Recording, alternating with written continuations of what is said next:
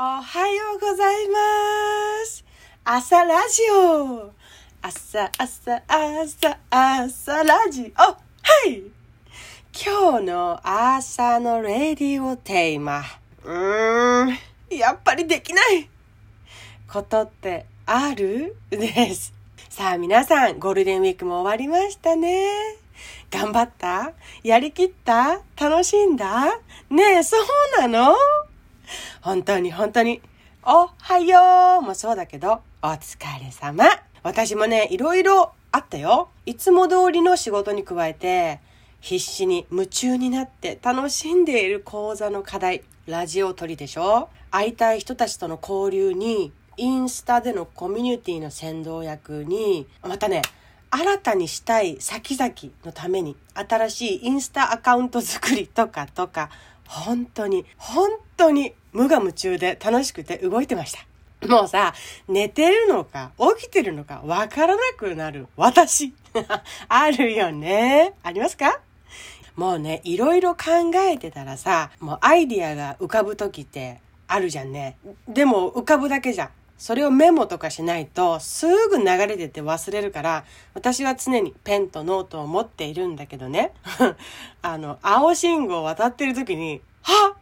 ってなったのよ。アイディアが浮かんできて。もう習慣でしょうね。すぐ立ち止まってねノートにメモするっていう。こ の異様な光景。お分かりだろう異様な光景。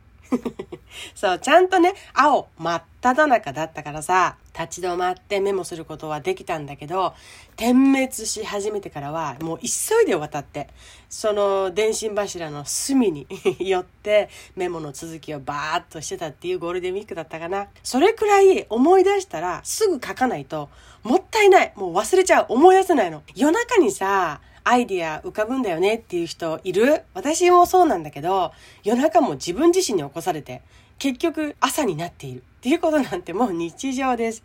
なんだろうね。夜は誰の声も気にせず静まり返った中でというか、自分だけのこの内なる声にみたいな素直に従えられる、触れられるような気がするんだよね、なんとなく。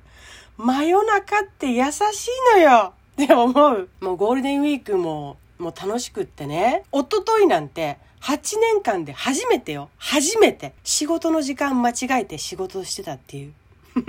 私のこの日常の仕事っていうと同じ時間、同じ人に会うっていうようなお仕事なのに、え？今何時？って言われて、え？あの時計って1時間遅いんですか？って聞いたもん。自分に衝撃。もう受け入れられない瞬間あるよね。え、時計が間違ってるんじゃないですかって思うぐらいの時。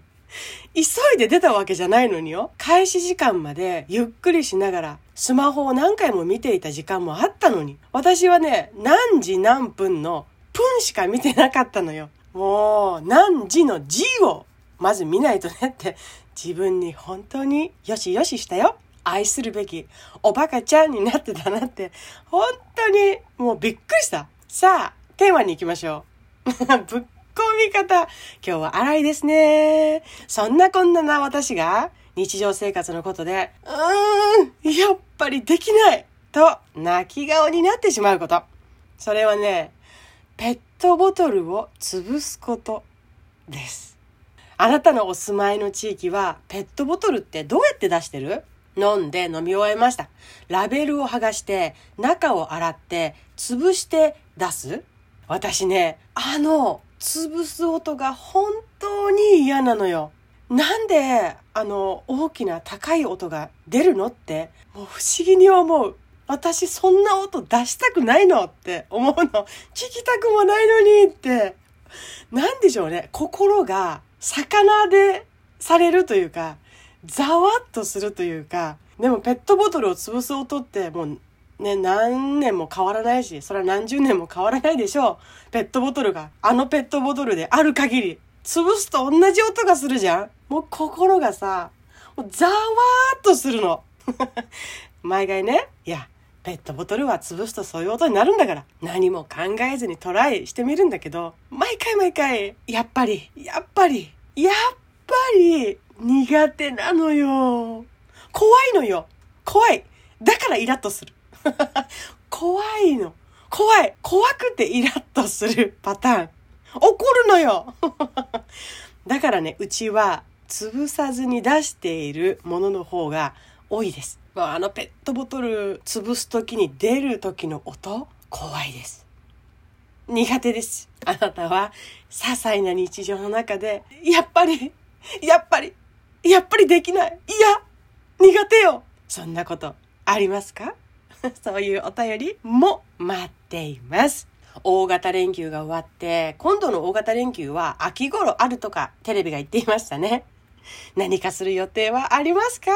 もうじゃんじゃん埋めていこう。じゃんじゃん埋めていこう。私はね、あるのよ。夏にね、また興味深いことを学んでくるんだ。それはまた巡り巡ってみんなのサポートにも大いに役立つと思う。よっちゃん、みんなのためにたくさん大きくなるよ。